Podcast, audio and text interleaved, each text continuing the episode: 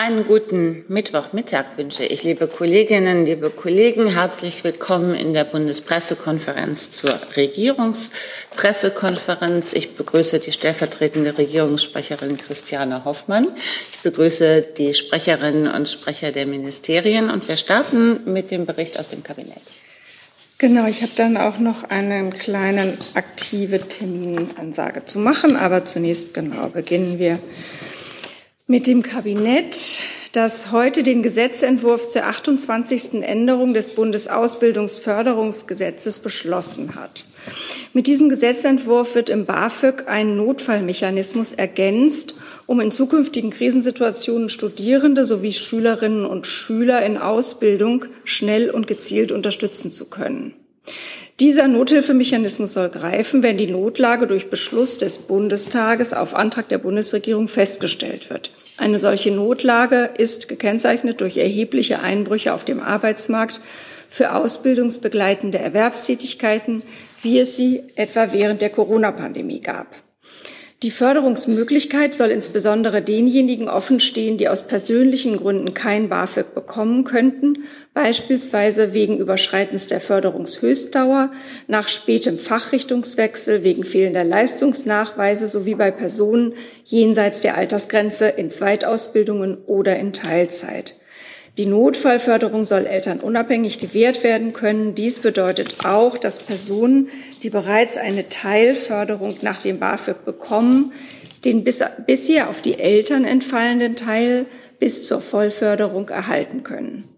Mit der Ergänzung eines Nothilfemechanismus im BAföG wird eine wichtige Vereinbarung aus dem Koalitionsvertrag umgesetzt. Anfang April hatte die Bundesregierung bereits eine BAföG-Reform auf den Weg gebracht. Mit dieser Reform wurden unter anderem die Freibeträge erhöht sowie die Bedarfssätze der Kinderbetreuungszuschlag, der Wohnzuschlag und die Altersgrenze angehoben. Soweit zu diesem Punkt. Und dann kommen wir zu dem Punkt Zustimmung der Bundesregierung zur Unterzeichnung der Protokolle zum Nordatlantikvertrag über den Beitritt der Republik Finnland und des Königreichs Schweden. Finnland und Schweden haben heute ihre Beitrittsanträge zur Allianz eingereicht. Die Bundesregierung begrüßt diesen Schritt unserer skandinavischen Partner und Freunde ausdrücklich.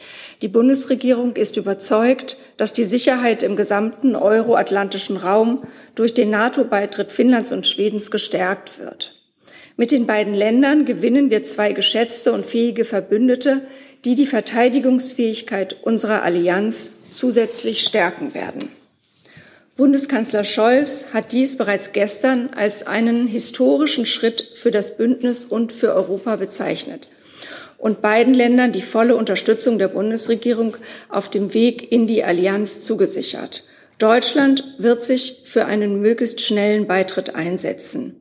Daher hat die Bundesregierung auch bereits in der heutigen Kabinettssitzung beschlossen, der Unterzeichnung der Beitrittsprotokolle über den Beitritt der Republik Finnland und des Königreichs Schweden zuzustimmen. Die Beitrittsprotokolle zum Nordatlantikvertrag sollen so bald wie möglich in Brüssel durch die ständigen Vertreter der NATO-Mitgliedstaaten unterzeichnet werden. Soweit zu den Kabinettspunkten von meiner Seite. Und es gibt noch eine Terminankündigung. Genau, es gibt noch eine Terminankündigung. Nämlich am Donnerstag, den 26. Mai, wird der Bundeskanzler nach Davos reisen und um 11 Uhr eine Rede vor dem Plenum des Weltwirtschaftsforums halten. Die Rede des Bundeskanzlers wird vom Veranstalter, dem World Economic Forum, übertragen. Und das war's auch schon. Dankeschön. Und wir machen mit Terminen weiter. Und zwar gibt es auch eine Reiseankündigung aus dem Auswärtigen Amt. Richtig. Ähm, Außenministerin Baerbock wird am Freitag, den 20. Mai, an der 132. Ministerkonferenz des Europarats teilnehmen. Diese findet in Turin statt.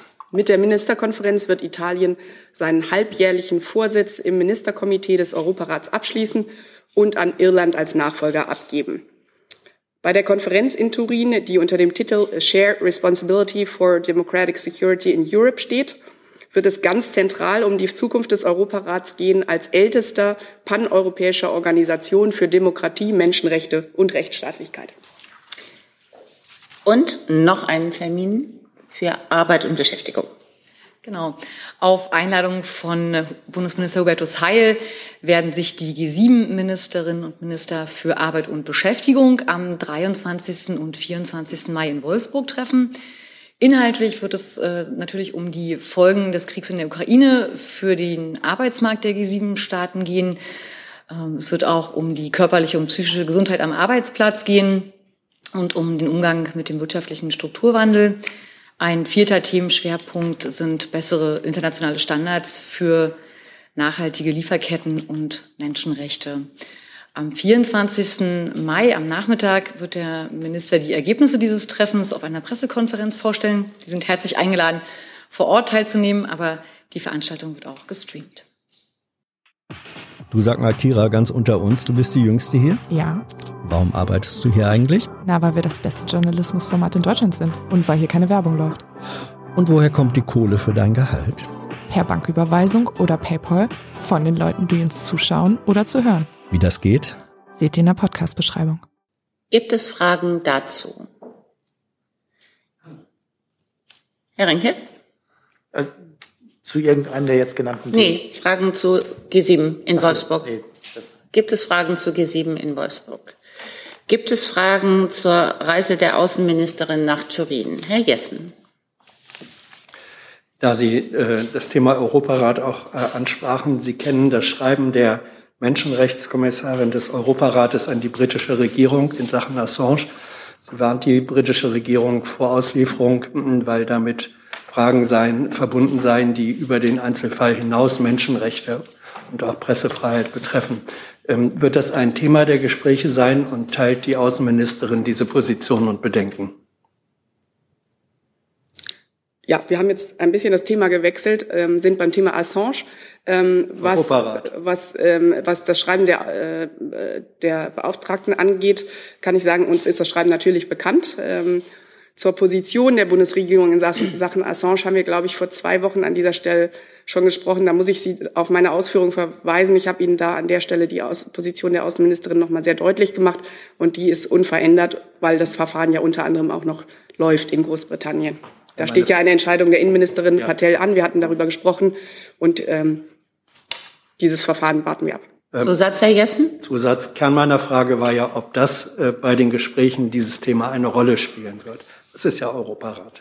Es steht nicht auf der Tagesordnung, aber was sonstige Details der Diskussionen angeht, müsste ich Sie an Italien als Vorsitz des Europarates äh, also auch, oder Ausrichter auch der Veranstaltung, ähm, wenn, wenn das Thema noch auf die Tagesordnung kommt, dann müssten die Italiener das am besten wissen. Gibt es Fragen zur Reise des Kanzlers nach Davos?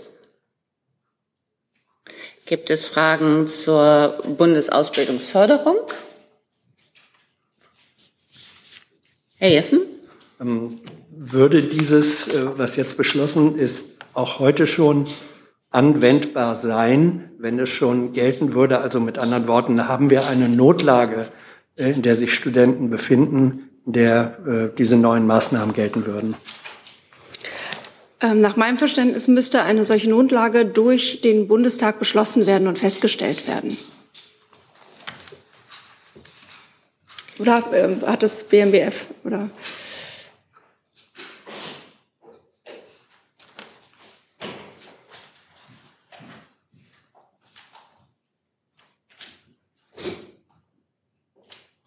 Dankeschön fürs Tauschen. Also es bräuchte einen Antrag der Bundesregierung und dann einen Beschluss des Bundestags. Das war, war der Punkt, weil Sie sagten, Bundesregierung.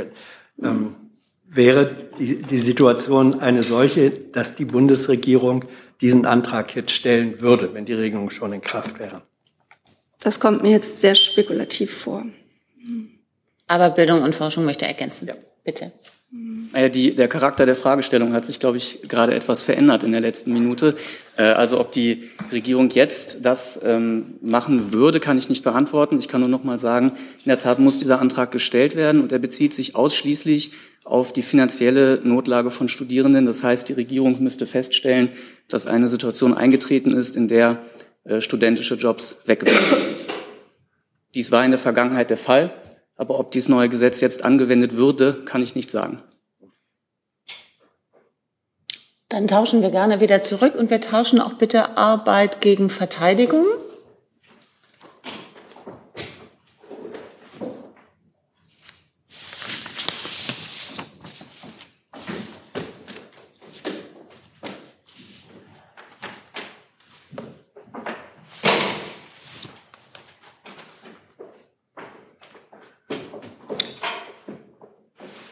und kommen zum Komplex NATO-Beitritt. Herr Jadens. Ja, und da würde ich gerne äh, Frau Hoffmann und Frau Sasse fragen. Ähm, ich sage mal, die Hoffnung, dass äh, die Türkei ihre Bedenken gegenüber dem Beitritt äh, Finnlands und Schwedens äh, schnell wieder vergessen würde, haben sich ja nach den neuesten Kommentaren von ähm, Präsident Erdogan äh, zerschlagen. Ähm, sehen Sie denn Risiken, dass das überhaupt zustande kommt, wenn die Türkei weiter bei ihrer Position bleibt? Oder ist man bereit, ähm, mit der Türkei über diese Punkte, die da genannt wurden, zu verhandeln? Also die Bundesregierung ist weiterhin zuversichtlich, dass ähm, alle NATO-Mitglieder diesen Beitritt unterstützen werden und dass er insofern auch zügig zustande kommen kann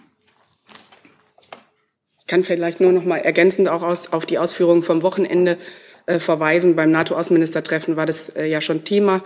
Ähm, und äh, alle, die beteiligt waren, haben deutlich gemacht, dass äh, jetzt weitere Gespräche geführt werden. Äh, meines Wissens nach werden heute unter anderem Gespräche in Washington geführt. Äh, Außenminister, der türkische Außenminister Cavusoglu hält sich in Washington auf. Ähm, dass diese Gespräche ähm, werden nun geführt und dann wird man weitersehen. Ich kann vielleicht noch ergänzen, dass sich auch die Bundesregierung da aktiv darum bemüht. Herr Rinke? Ja, Frau Hoffmann, das provoziert jetzt eine Nachfrage. Können Sie mir bitte sagen, wie sich die Bundesregierung bemüht? Es gibt ja auch türkische Forderungen Richtung Bundesregierung, also zum Beispiel Waffenexporte, die nicht möglich sind. Das hat das NATO-Land immer gestört. Also ist die Bundesregierung jetzt auch da bereit, sich zu bewegen?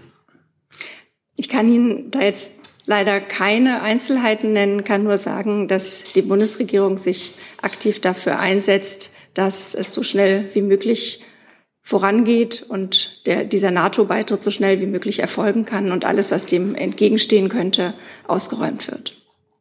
Zusatz? Äh, nachfragen. Ähm, die Bundesregierung hat ja auch sehr frühzeitig ähm, schon klar gemacht, also bevor sich Finnland und Schweden entschieden haben, dass sie diesen Schritt begrüßen würden. Wie wäre es denn im Falle von Österreich und Irland?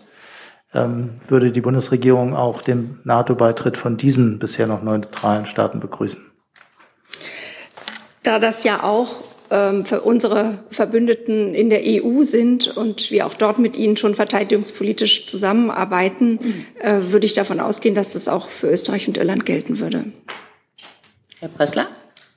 Eine Frage an Frau Hoffmann, aber auch ans AA und ans BMVG. Der Bundeskanzler hat ja gestern äh, besondere äh, Signale der Solidarität angekündigt, glaube gerade für die Phase zwischen äh, Aufnahmeantrag und äh, Beitritt für Finnland und Schweden. Wie genau soll das aussehen? Ist das schon konkretisiert? Äh, eben auch ans AA, was es da für eventuell Besuche oder dergleichen geben soll und ob das äh, auch in militärischer Weise ans BMVG die Frage in militärischer Weise durch, ich weiß es nicht, Truppenbesuche oder ähnliches unterstrichen werden soll. Danke. Mir ist da über konkrete Besuchspläne nichts bekannt. Das können vielleicht die Kollegen äh, ergänzen. Aber ähm, äh, der Bundeskanzler hat ja sehr klar gemacht, dass sich äh, Finnland und Schweden auf die Solidarität und den Beistand Deutschlands da verlassen können in dieser schwierigen Phase. Und da kann ich auch noch mal auf die Äußerung der Außenministerin verweisen. Sie hatte ja von einer sensiblen Zwischenphase gesprochen und äh, deutlich gemacht, dass Deutschland und die Bundesregierung alles daran tut, um diese in dieser sensiblen Zwischenphase ähm, das innerstaatliche Ratifizierungsverfahren beispielsweise schnell abzuschließen. Wir haben da heute ähm, ja einen ersten wichtigen Schritt äh, unternommen als, als Bundesregierung und verfolgen dieses Ziel weiter, um eben diese, ähm, diese Grauphase, wie man sie nennen kann, oder Zwisch Zwischenphase, äh, in der ähm, ja doch die äh, Einflussmöglichkeiten weiter groß sind, diese Phase zu minimieren. Und selbstverständlich hoffen wir auch, dass wir da Zugkraft auch für ähm, andere Staaten entwickeln in dieser Hinsicht, was eine schnelle Ratifizierung angeht. ja, und für unseren Anteil, auch Ministerin Lamprecht hat ja kürzlich erst sich geäußert, wie stark sie ähm, das Ansinnen der beiden Staaten unterstützt. Ähm, ich kann auch nur unterstreichen, dass wir bereits sehr eng mit beiden Staaten zusammenarbeiten. Ähm, auch in Einsätzen waren wir gemeinsam engagiert, haben sehr eng zusammengearbeitet. Aber derzeit ist es natürlich noch zu früh, über konkrete Änderungen ähm, zu sprechen, die sich dann der Zusammenarbeit ergeben. Das wird der Zeitlauf dann erst noch bringen müssen. Zusatz?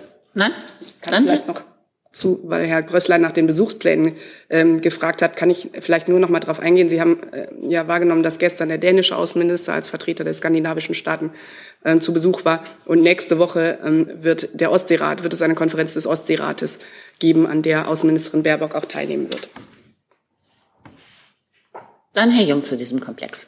Frau Hoffmann, Frau Sasser, hat die Bundesregierung Signale aus Budapest bekommen, dass es dort äh, grünes Licht zum NATO-Beitritt gibt?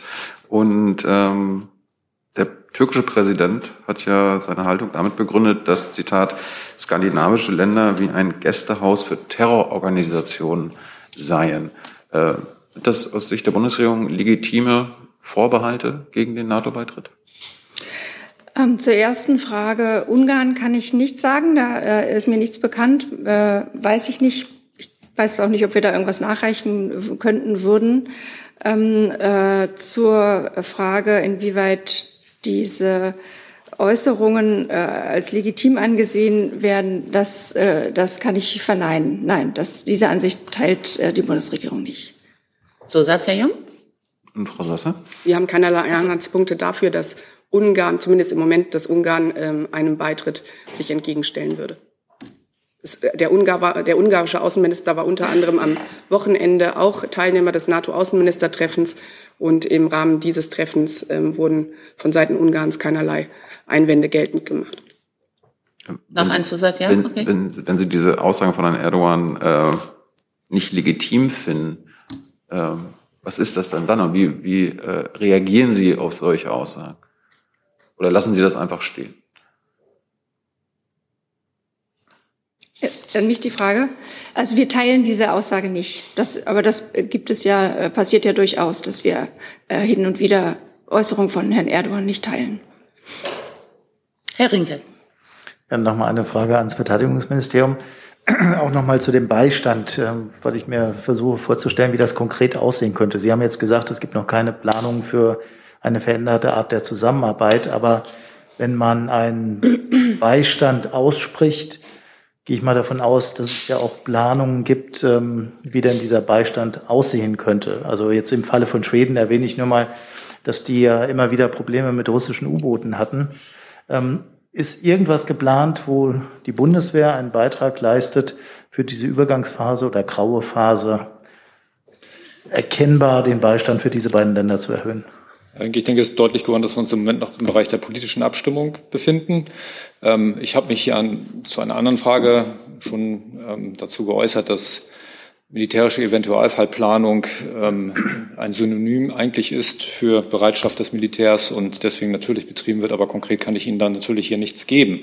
Ich kann nur noch mal unterstreichen, dass die bisherige Kooperation zwischen uns als Nation, aber auch innerhalb des Bündnisses sehr, sehr eng ist und deswegen die Kompatibilität bereits sehr groß ist und eventuell anstehende Entscheidungen, die auch dann den Geschäftsbereich des BMVG betreffen, ähm, sicherlich dann ähm, schnell, wenn es dann Konsens der Bundesregierung ist, umgesetzt werden könnten.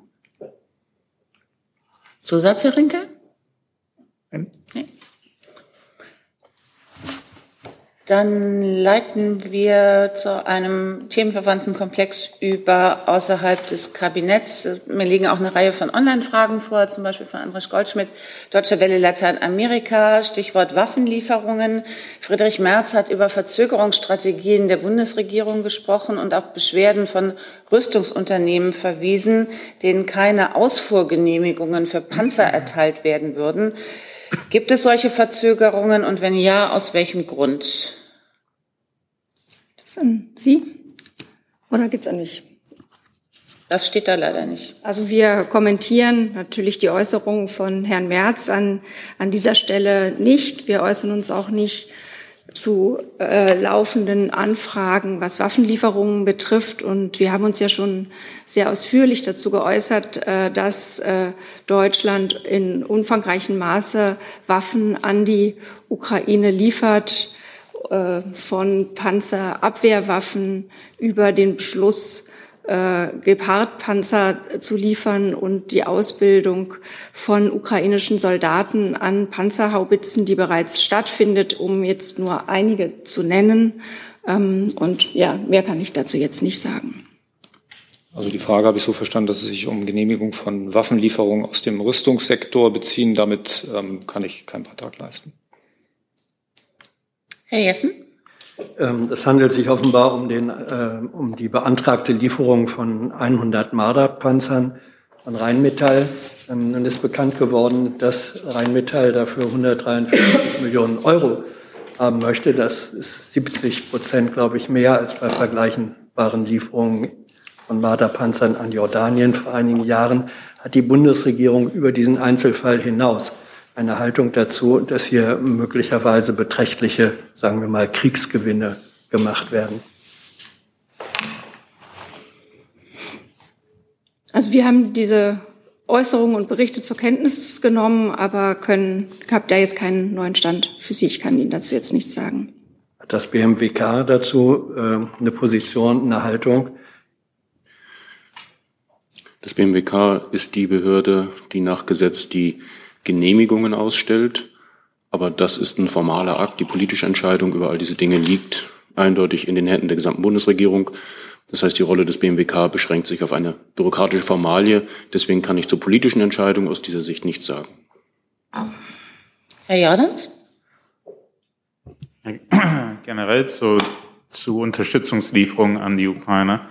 Ähm, das Kieler Institut für Weltwirtschaft hat heute ähm, nochmal äh, neue Zahlen herausgegeben, wer wie viel gibt. Und äh, daraus äh, liest man, dass die Vereinigten Staaten dreimal so viel an militärischer, finanzieller, humanitärer Unterstützung geben wie alle EU-Länder und die Kommission gemeinsam. Wie erklären Sie sich, dass die EU so wenig gibt, wenn der Krieg vor der eigenen Haustür geschieht. Und ähm, Deutschland ist da, glaube ich, auf Platz 14 äh, gemessen am Bruttosozialprodukt.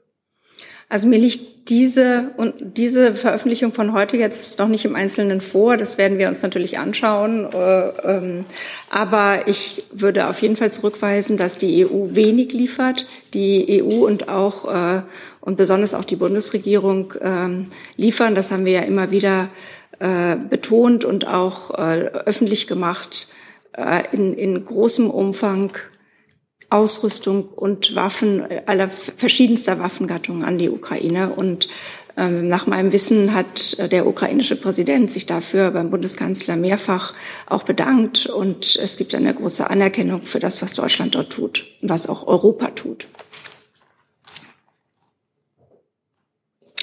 Dann eine Online-Frage von Johannes Kuhn, Deutschlandradio. Es geht um Visa für russische Oppositionelle richtet sich ans Innenministerium und ans Auswärtige Amt. Was ist der Stand in Sachen Anschlusslösungen für ablaufende 90-Tages-Visa von russischen Oppositionellen, Künstlern, Künstlerinnen und vor allem von Journalistinnen und Journalisten? Willst du anfangen? Also ähm, zu Visa ähm, wäre die Frage natürlich in erster Linie an das Auswärtige Amt zu richten. Ähm, Allgemein äh, kann ich fürs Innenministerium sagen, dass es natürlich die Möglichkeit gibt, eine Möglichkeit, die auch genutzt wird, ähm, von äh, russischen, weißrussischen ähm, Personen, Künstlern, Journalisten, Oppositionellen, ähm, eben hier in Deutschland einen Asylantrag zu stellen, der dann individuell äh, auch geprüft wird. Das ist etwas, was auch sehr viel und häufig passiert und was dann natürlich auch die Möglichkeit eröffnet, in Deutschland zu bleiben. Ja, fürs Auswärtige Amt kann ich äh, sagen, dass uns natürlich weiterhin äh, dass, äh, die Problematik durchaus äh, bewusst ist und wir äh, gemeinsam auch mit dem BMI und auch mit, mit dem BMAS äh, zum Beispiel daran arbeiten, äh, weitreichende konkrete Verfahrensvereinfachungen für die Visabearbeitung zu erreichen. Ähm, es geht um da um bestimmte Zustimmungen der Bundesagentur für Arbeit beispielsweise ähm, als Globalzustimmung für bestimmte Gruppen. Ähm, und es geht auch um Kontingente, die bearbeitet werden. An all diesen Fragen sind wir dran. Es sind, geht ja auch um unterschiedliche Gruppen. Äh, wie in der Fragestellung erwähnt wurde, geht es einerseits natürlich um Journalisten, es geht aber auch um Fachkräfte, für die andere rechtliche Regelungen in Deutschland auch gelten als äh, für Journalisten. Und insgesamt ist äh, das Bemühen der gesamten Regierung, Bundesregierung darauf gerichtet, hier zu schnellen Lösungen zu kommen für all diese Personengruppen. Nachfrage von Johannes Kohn. Gibt es Beratungen oder auch schon Entscheidungen darüber, in welche Kategorie das Aufenthaltsrechts von russischen Journalisten und Journalistinnen fallen könnte, um auch ihre Einreise jenseits der Möglichkeit eines Asylantrags zu erleichtern? Also konkrete Änderungen am Aufenthaltsrecht, die jetzt sozusagen äh, im Hinblick auf russische Gruppen maßgeschneidert sind, sind mir nicht bekannt. Dann Herr Bressler. Ja, Dr. Weder, genau äh, dazu, soweit mir bekannt ist, haben verschiedene NGOs eben die Forderung erhoben, dass eine Lösung über einfach die Verlängerung von Visa oder, äh, oder Asylantrag hinaus global gefunden wird für die Gruppe russischer Oppositioneller oder Journalisten. Verstehe ich Ihre Antwort jetzt richtig, dass, die BMI, dass das BMI auf dem Standpunkt steht, eine solche Regelung, spezielle Lösung für russische Oppositionelle ist nicht notwendig dass das dann damit für die Bundesregierung erledigt ist? Oder ist das immer noch Gegenstand der Beratungen zwischen den Ressorts, dass man für diese Gruppe russischer Oppositioneller eine Lösung findet? Ich glaube, äh, Frau Sasse hat ja fürs AA jetzt äh, erwähnt, dass diese Gespräche laufen, dass diese Gespräche ähm, mit dem BMI laufen, auch mit anderen Häusern. Und wir sind dann natürlich ergebnisoffen. Also wir können jetzt an dieser Stelle keine äh, abschließende Position verkünden, sonst äh, hätten Gespräche relativ wenig Sinn. Ähm, aber es ist so, dass wir jetzt aktuell ähm, bereits Möglichkeiten haben, die äh, individuell verfolgte Personen ähm, die Möglichkeit einräumen, ähm, in Deutschland ähm, zu bleiben. Also ähm, ja, die Gespräche laufen, aber wir haben jetzt aktuell schon äh, Mechanismen, die auch genutzt werden in der Praxis, damit eben äh, Personen, die einen individuellen Verfolgungs, eine individuelle Verfolgung geltend machen, auch in Deutschland bleiben können. Zusatz, wenn ich. Bitte. Was steht denn aus BM, äh, was steht denn aus Sicht des BMI einer Lösung entgegen? Also warum hat man da bisher noch keine Lösung gefunden? Es wäre einfach mal interessant zu hören, welche Argumente gibt es denn, zu sagen, wir bleiben einfach bei dem, was wir bisher haben und schaffen keine neue Lösung. Ich glaube, wir sind jetzt in, in laufenden Gesprächen. Es hat jetzt an dieser Stelle ähm, keinen Sinn, dass wir jetzt hier öffentlich unsere Argumente ähm, austauschen. Es, es sind laufende Gespräche. Wir sind da ergebnisoffen ähm, und äh, haben da jetzt keine vorgefertigte Meinung in irgendeine Richtung. Dann Herr Kollege, bitte. Ulrich Steinkohl, DPA. Äh, ich wüsste gern, was die Bundesregierung von der Forderung hält nach einem zentralen Koordinator in Sachen Waffenhilfe, der quasi die ähm, Beteiligten an einen Tisch bringt und dann auch die praktische Umsetzung organisiert. Also ja, wir haben diese, diese Idee, die aus dem parlamentarischen Raum kommt, zur Kenntnis genommen. Und ich kann hier aus Sicht der Bundesregierung nur sagen, dass unsere Anstrengungen darauf gerichtet sind, die ukrainischen Streitkräfte so gut es geht nach Kräften in ihrem Abwehrkampf gegen Russland zu unterstützen. Das geschieht in den Abläufen innerhalb und zwischen den betroffenen Stellen der Bundesregierung im direkten Kontakt mit der Industrie. Darüber haben wir hier auch schon gesprochen und in enger Abstimmung mit der ukrainischen Regierung. Mehr kann ich dazu hier nicht sagen. Trotzdem eine Nachfrage, was spreche denn dagegen, so eine Stelle zu schaffen? Es gibt ja erkennbar Hinweise, dass es doch etwas rumpelt in dem ganzen Prozess. Ähm, Im Moment kann ich Ihnen dazu hier nichts weiteres sagen. So ist es. Herr Rinker zu diesem Komplex? Ich wollte vorher noch mal zu den russischen Oppositionellen, hatte ich noch eine Frage.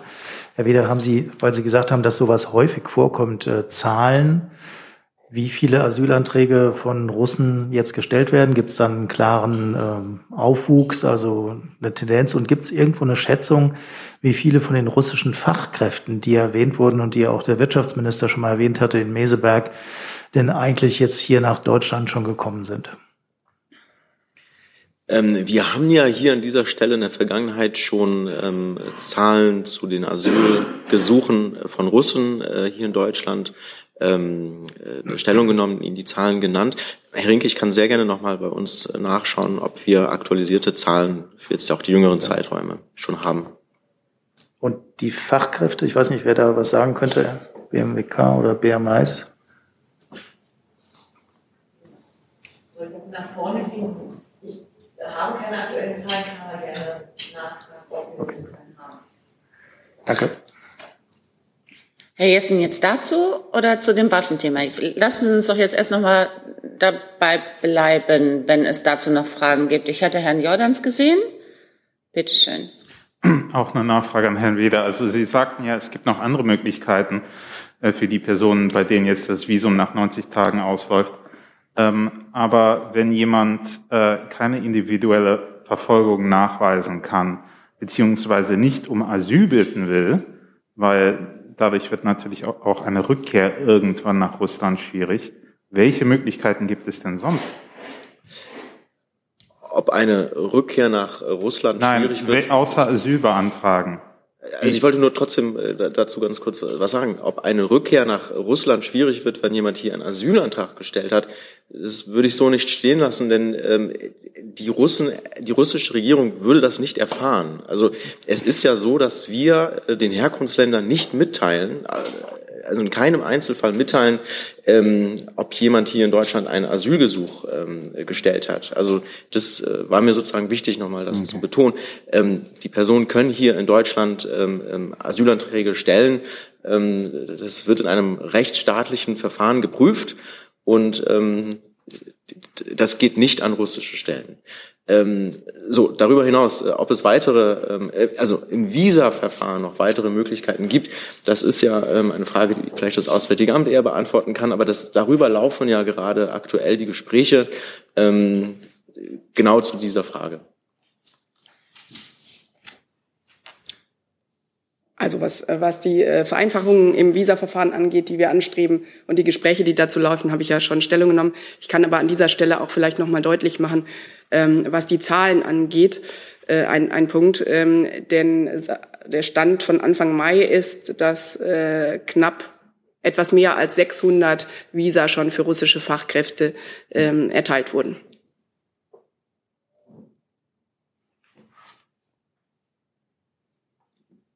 Dann Herr Kollege, bitte. Bitte schön. Es wäre allerdings eine Frage zur Auslandsreise von auf einer möglichen. Ähm, Entschuldigung, ich dachte, Sie hätten sich zum Ukraine-Thema gemeldet. Ähm, ja, auch Ukraine-Thema.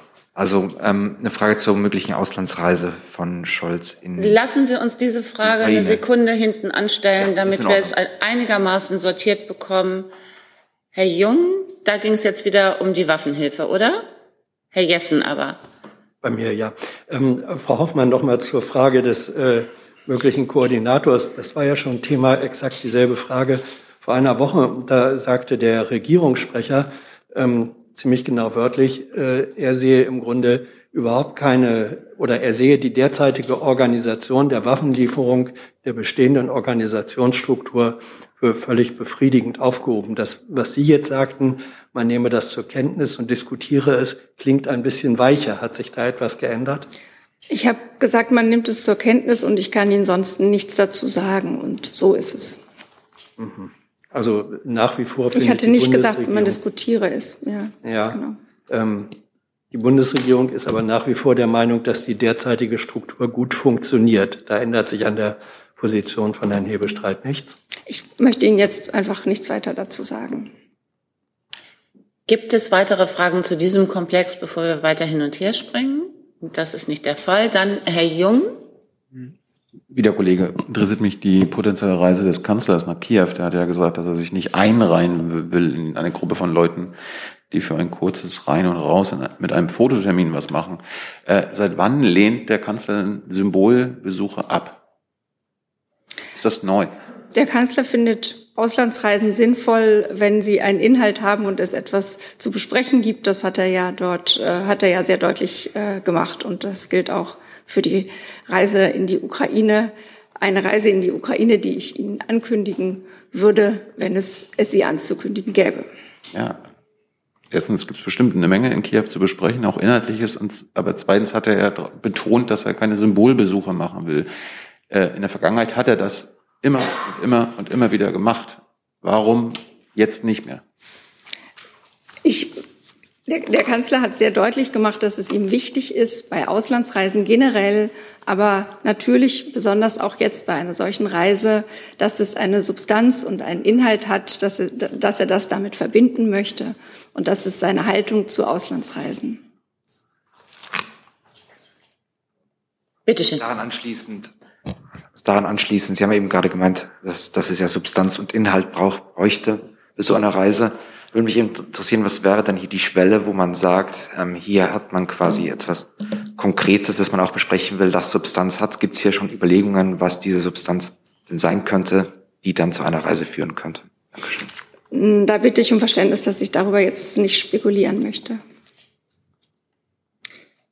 Nachfrage auch zu diesem Komplex von Alexander Kissler, NZZ. Ähm, da geht es auch um die Begründung des Kanzlers, er lehne grundsätzlich ein kurzes Rein raus mit Fototermin ab. Warum hat der Kanzler in derart deutlichen Worten die Bundestagspräsidentin kritisiert, die zu einem solchen kurzen Termin nach Kiew gereist war? Ich glaube, da fehlt ein Nichts. Ich kann mir vorstellen, was Herr Kissler meint, äh, möchte aber ganz klar sagen, dass äh, der, der Bundeskanzler, was war die Formulierung? Also er schreibt wörtlich, warum hat er in derart deutlichen Worten die Bundestagspräsidentin kritisiert, die zu einem solchen kurzen Termin nach Kiew gereist war? Ja, der Bundeskanzler hat damit eindeutig nicht die Bundestagspräsidentin kritisiert, sondern er hat sich in sehr allgemeiner Weise geäußert. Dann haben wir einen Nachtrag aus dem Innenministerium. Ja, genau. Ich habe ähm, die Asyl ähm, äh, Zugangszahlen ähm, von russischen äh, Antragstellern, die ich Ihnen jetzt noch ganz gerne nachreichen würde.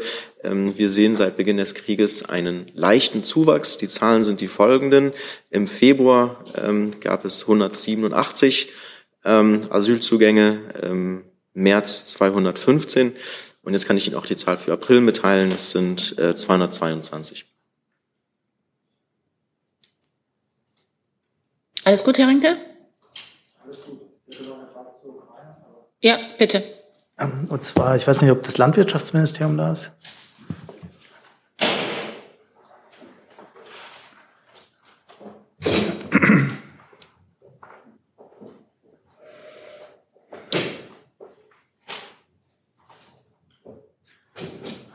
Zwar geht es mir um die Forderung, die es gibt äh, wegen des äh, Ausfalls von Weizenlieferungen und auch des Anbaus von Weizen in der Ukraine, dass die EU-Staaten jetzt mehr Weizen anbauen sollten.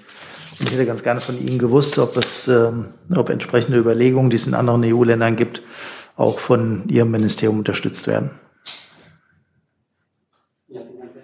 Entschuldigung, Sekunde. Jetzt bitte. Vielen Dank für die Frage, Herr Rinke. Ich kann natürlich nicht für die anderen EU-Länder sprechen. Ich kann nur für äh, Minister Özdemir sprechen, der gesagt hat, er wird sich in Brüssel dafür einsetzen, dass eine ähm, Fruchtfolgeregelung, die aktuell bei der europäischen Agrarpolitik besteht, die sagt, dass Weizen nicht auf Weizen angebaut werden darf, ab dem Jahr ähm, 23 auf das Jahr 24 verschoben werden soll, damit in Deutschland die Landwirte haben, auf die Situation zu reagieren und ausnahmsweise zwei Jahre in Folge eben Weizen auf Weizen anbauen zu können. Aber dass zusätzliche Brachflächen äh, für den Anbau genutzt werden, ähm, das unterstützt das Ministerium nicht, oder? Also wir haben, Herr Rinke, bei den ökologischen Vorrangflächen, die ähm, äh, Futternutzung des Aufwuchses freigegeben. Die ökologischen Vorrangflächen sind ja nicht umsonst stillgelegt. Das sind Flächen, die der Biodiversität dienen, die vielleicht auch schon seit vielen Jahren äh, ähm, stillgelegt sind. Gerade was die äh, Stilllegungsflächen an sich angeht, hat der Minister betont, wenn wir diese Flächen, die vielleicht auch schon aus der Nutzung rausgenommen sind, zwei Prozent der Flächen sind bereits aus der Nutzung rausgenommen, ähm, würden wir den Boden aufreißen, wir würden CO2 in die Luft blasen, es müsste ähm, mehr Dünger eingesetzt werden, es müssten Pestizide eingesetzt werden. Und der Minister hat betont, dass er diesen agrarpolitischen Rollback nicht möchte. Ähm, wir müssen nicht, wir dürfen nicht beim Klimaschutz nachlassen. Ähm, der Hunger, die Ernährungskrise sind da schon am größten, wo der Klima, äh, wo die Klimakrise im Moment mit voller Wucht äh, zuschlägt. Sie kennen vielleicht die Bilder aus Indien, ähm, Temperaturen von über 45 Grad, Temperaturen am Boden von 60 Grad. Da verbrennen Ähren regelrecht äh, einfach in der Sonne. Der Hunger am Horn von Afrika, wo die Klimakrise stark zuschlägt, ist so groß wie seit 40 Jahren nicht mehr. Ähm, es darf jetzt nicht dazu kommen, dass die Klimaziele hinten angestellt werden. Darf ich Zusatz, Herr Rinke? Nachfragen. Wir haben ja eine ähnliche Überlegung im Energiebereich, wo plötzlich Sachen gemacht werden, die ähm, auch dem entgegenstehen, was Sie gerade gesagt haben. Es geht ja über einen Übergangszeitraum, also von, weiß ich nicht, eins, zwei, drei Jahren, in denen in der Ukraine der Weizenanbau ähm, eingeschränkt sein wird. Sie würden das auch für diesen Übergangszeitraum und auch für dieses Jahr ausschließen? Also ich will nochmal betonen, dass ähm, jetzt in dieser Ausnahmesituation eben ähm, die Initiative aus dem Ministerium kommt, in Brüssel sich für die Verschiebung des Fruchtwechsels einzusetzen. Außerdem nochmal, wie gesagt, die Futternutzung für die ökologischen, auf den ökologischen Vorrangflächen freizugeben. Das sind Punkte, die geringsten ökologischen Verwerfungen haben. Ähm, wenn die Artenvielfalt verschwunden ist, kann sie nicht wiederhergestellt werden. Äh, das äh, gehört auch zur Wahrheit dazu, ähm, weil Sie jetzt ansprechen, ähm, keine Weizenproduktion mehr in der Ukraine. Lassen Sie mich da vielleicht nur noch sagen, aktuell lagern ungefähr 20 bis 25 Millionen Tonne Tonnen Getreide in der Ukraine. Wir stehen kurz äh, vor der Ernte des Winterweizens in der Ukraine. Äh, die Ukraine rechnet nochmal mit 30 zusätzlichen, 30 Millionen zusätzlichen Tonnen Getreide, äh, für die es im Moment aber auch keine Lagerkapazitäten gibt, weil die Exportmöglichkeiten vorrangig über die Schwarzmeerhäfen im Moment äh, blockiert sind. Ähm, deshalb hat der Minister auch deutlich gemacht beim G7-Treffen der Agrarministerinnen und Agrarminister in der vergangenen Woche, dass es darum geht, die Ukraine dabei zu unterstützen, dass sie ihr Getreide an den Weltmarkt bekommt. Ähm, die EU-Kommission hat angekündigt, dass sie dazu einen Aktionsplan vorstellen wird, um das ukrainische Getreide an den Weltmarkt zu bekommen. Und das ist genau das, was Minister Özdemir seit einigen Wochen gefordert hat. Gibt es noch Fragen ans Landwirtschaftsministerium? Das ist offensichtlich nicht der Fall. Dann tauschen wir da zurück und wir tauschen bitte aber auch Verteidigung gegen Umwelt, bitte.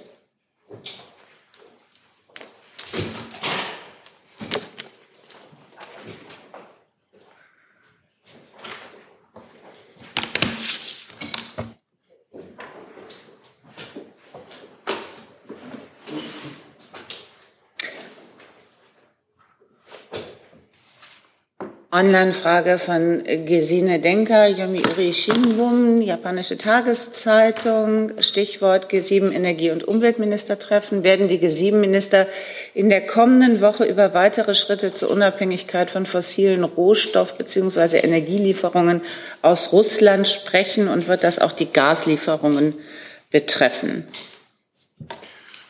Also auf der Tagesordnung steht natürlich, dass auch über die Unabhängigkeit von Rohstoffen gesprochen wird.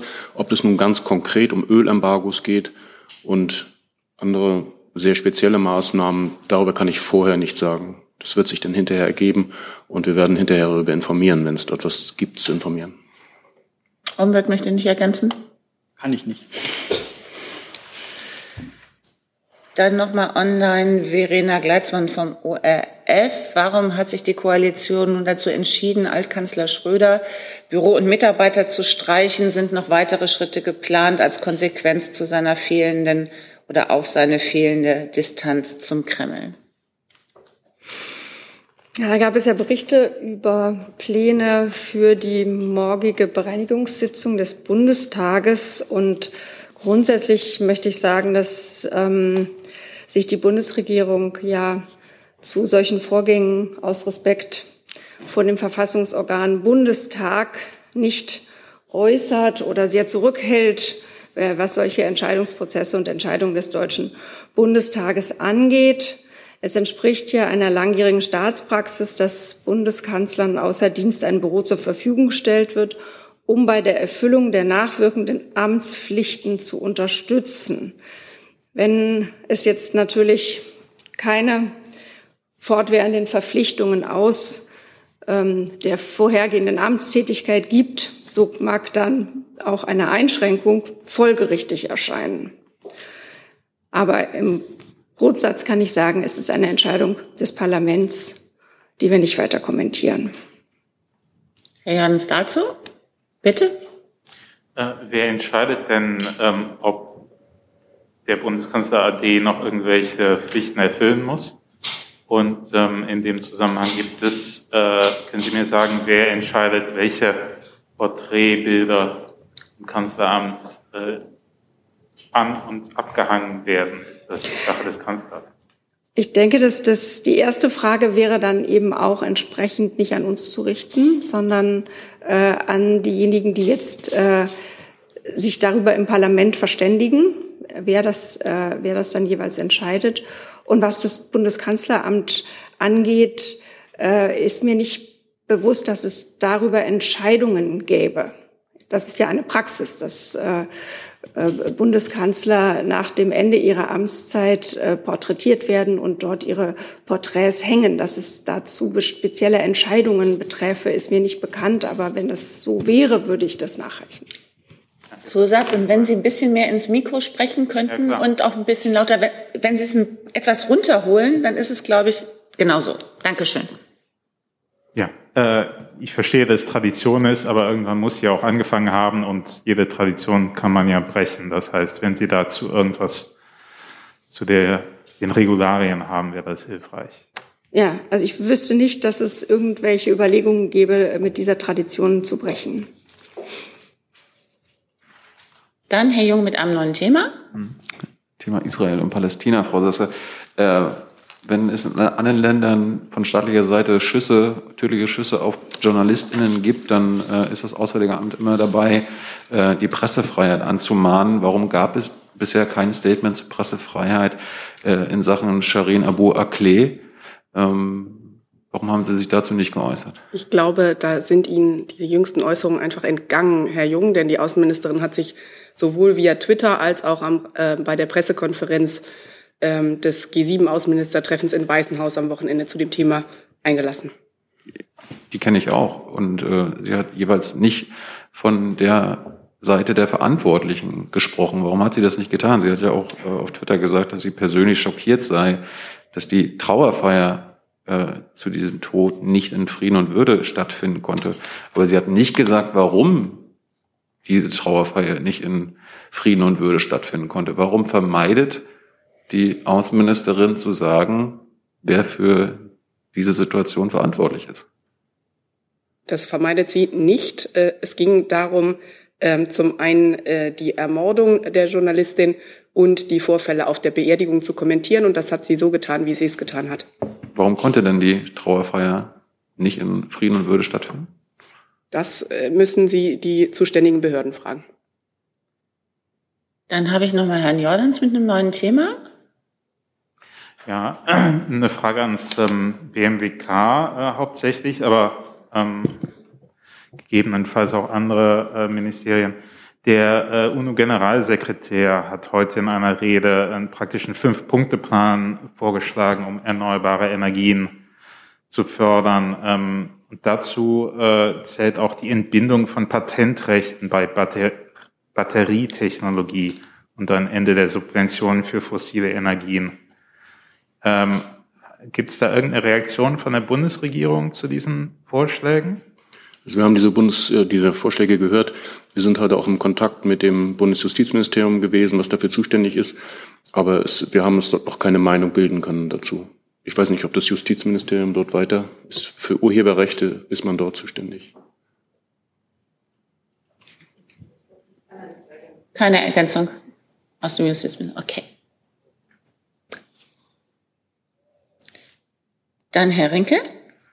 Eine Frage an das Finanzministerium. Dann müssen wir noch mal einmal tauschen, bitte.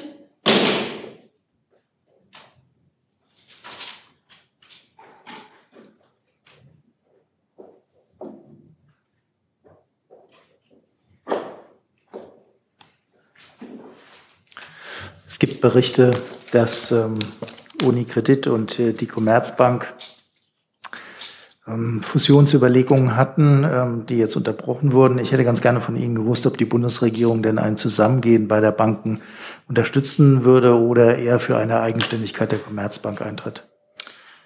Ja, vielen Dank für die Frage. Wir haben die Pressenachrichten natürlich auch verfolgt, aber das ist spekulativ. Dazu kann ich mich an der Stelle nicht äußern. Aber unabhängig von dem Bericht können Sie sagen, ob die Bundesregierung eine Eigenständigkeit der Commerzbank gegenüber einer Fusion befürworten würde, vorziehen würde. Da ist mir nicht bekannt, dass sich die Position der Bundesregierung geändert hätte oder die Position meines Hauses geändert hätte. Was ist denn die Position Ihres Hauses? dass äh, die Commerzbank erstmal Entscheidungen eigenständig trifft. Und äh, ja, die Bundesregierung da außen vor ist.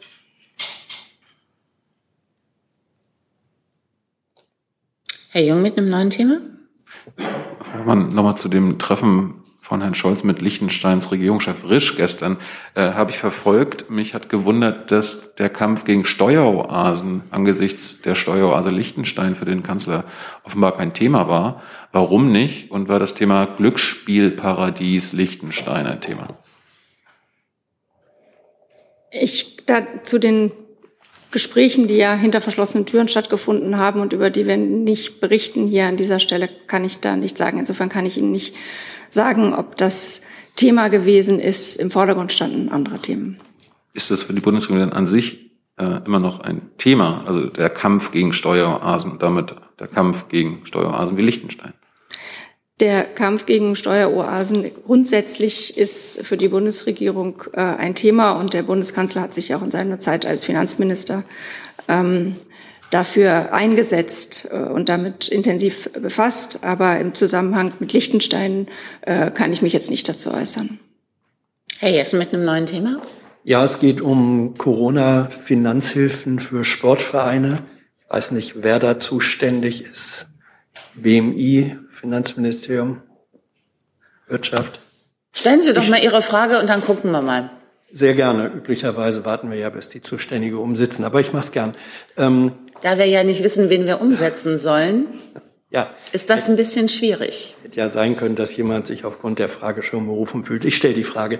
Ähm, in welcher Höhe hat die Bundesregierung äh, Corona-Überbrückungshilfen an Vereine der ersten und zweiten Männerfußball-Bundesliga gezahlt. Äh, Hertha BSC hat bestätigt, dass der Verein sieben Millionen Euro äh, erhalten hat. Wie viel ist das in der Summe für die Vereine der ersten und zweiten Liga? Jetzt wissen wir, wenn wir umsetzen. Tauschen Wirtschaft gegen Finanzen.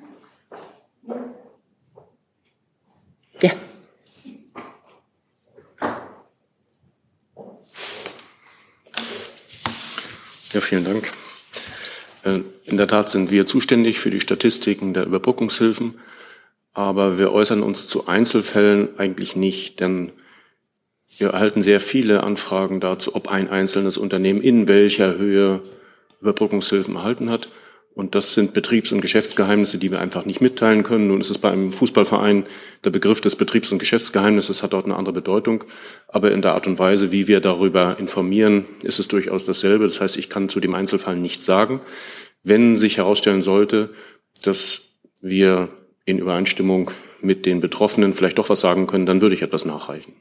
Ähm, die Zahl, wie gesagt, diese sieben Millionen sind ja, gehen aus den Bilanzen von Hertha hervor, sind sozusagen dadurch bestätigt. Mich interessiert ja, und das ist, glaube ich, kein Betriebs- oder Geschäftsgeheimnisverrat, wie hoch die Summe insgesamt ist, die an Vereine der ersten und zweiten Liga gezahlt wurde. Wenn wir diese Zahl zur Verfügung haben, dann reiche ich sie gerne nach. Vielen Dank. Ich sehe keine, doch Herr Rinke. Ich hätte auch noch eine Frage ans Wirtschaftsministerium. Und zwar zu den wirtschaftlichen Auswirkungen äh, der Lockdowns in China.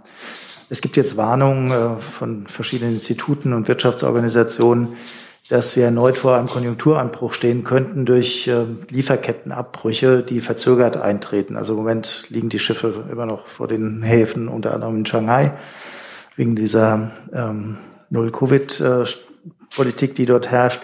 Gibt es im Wirtschaftsministerium ähnliche Befürchtungen, dass nochmal eine Konjunkturdelle kommt, weil in einigen Wochen dann Lieferketten erneut abbrechen könnten?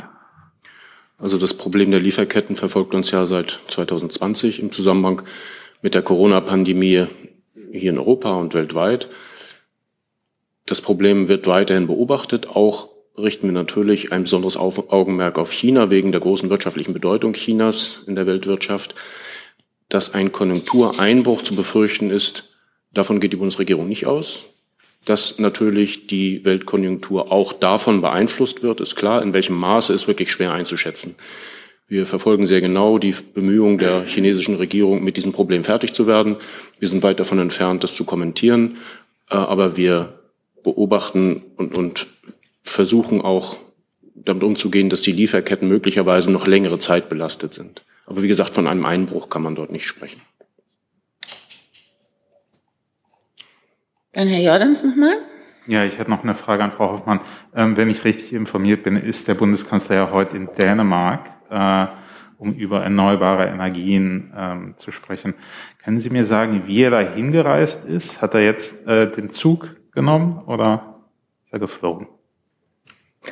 Ähm, meines Wissens ist er geflogen. Und wurde da eine Zugreise geprüft angesichts der Thematik?